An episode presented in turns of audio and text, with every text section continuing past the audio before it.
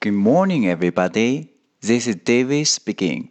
大家好，我是 David 老师，欢迎来到乐成魂线上口语团 A 组，Day three hundred and twenty-four.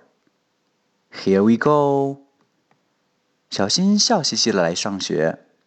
小萌想知道他为什么这么开心，他会怎么问呢？Why are you so happy? Because my mom gave me a new skirt.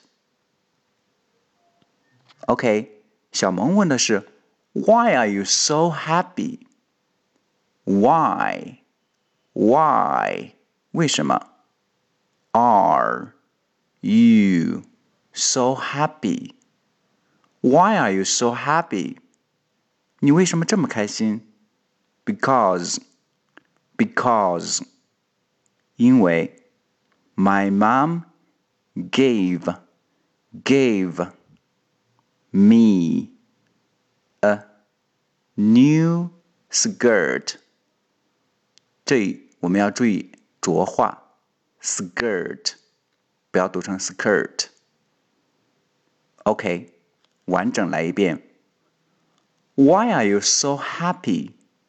Because my mom gave me a new skirt.